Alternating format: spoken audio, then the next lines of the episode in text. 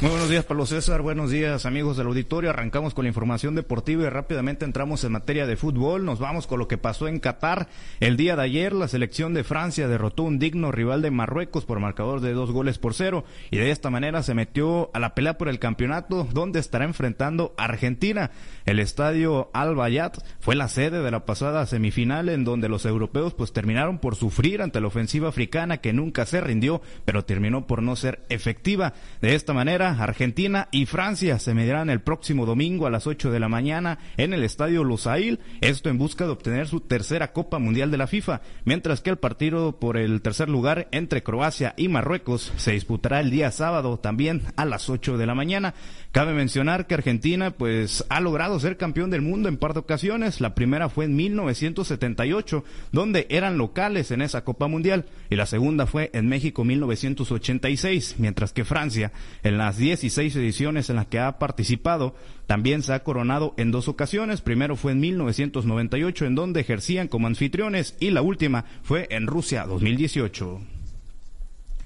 Bueno, y en más información, ahora pasamos a temas del rey de los deportes en la actividad de la Liga Mexicana del Pacífico. El día de ayer en Guasave, Algodoneros aseguró la serie frente a los Charros con un espectacular World Cup.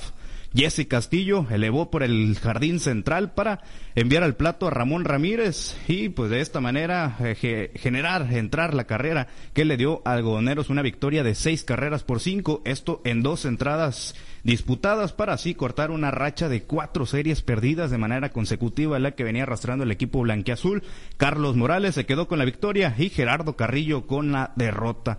En otra de las plazas en Culiacán, en el segundo juego de esta temporada de LMP de Caballoy, el Caballoy Meneses, pues dio tablazos necesarios para poner a los tomateros en la ruta de la victoria y al final conseguir la victoria eh, a favor de los guindas por una pizarra de siete carreras por dos. Esto ahí en la capital sinaloense, por supuesto, frente a los Águilas de Mexicali. Aldo Montes se quedó con el triunfo y Miguel Peña con el revés. Y en otra de las plazas, en Ciudad Obregón, les platico que los cañeros de los Mochis amarraron la serie en tierras sonorenses al blanquear seis carreras por cero a los Yaquis este pasado miércoles con una gran labor de Luis Fernando Miranda, que en siete entradas lanzadas no recibió ni un solo rasguño.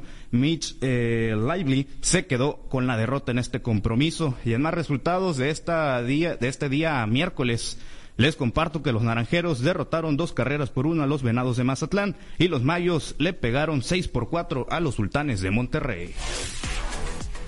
Bueno, y además información, retomamos temas del fútbol. Les comparto que los Dorados de Sinaloa iniciaron este pasado miércoles la etapa de partidos amistosos en la ciudad de Guadalajara. El primer compromiso fue ante los Leones Negros en un cortejo que se dividió en cuatro tiempos.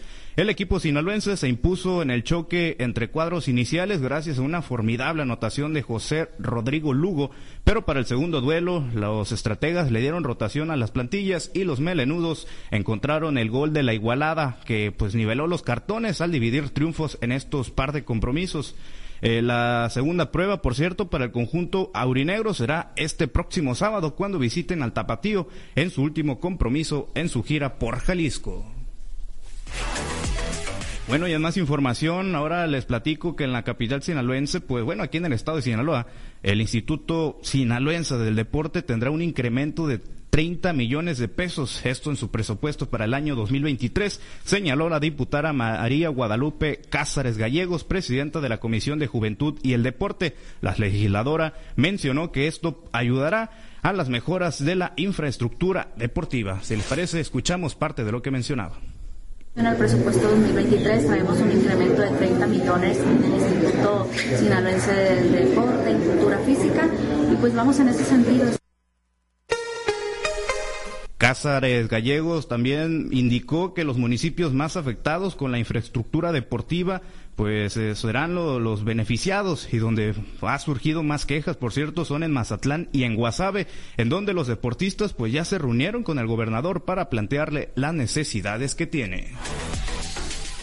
Buena noticia sin duda para el deporte aquí en el estado, pero ahora pasando a otros temas, en la ciudad de Los Mochis les comparto que la reapertura del Salón de la Fama del Deporte de AOME cambió de fecha para el próximo miércoles 21 de diciembre en punto de las 5 de la tarde, informó Felipe Juárez Soto, director del Instituto Municipal del Deporte en este municipio de Ahome. Inicialmente se tenía programada la reinauguración para el día viernes 16 de este mes. Sin embargo, el, el titular del IMDA, tras un recorrido que realizó este pasado martes, pues señaló que los trabajos van al 90%, 90% y ya, ya se está en la etapa de equipar a los espacios de los destacados deportistas ahumenses que estarán ocupando un lugar en el nicho de los inmortales. Aquí escuchamos parte de lo que mencionaba.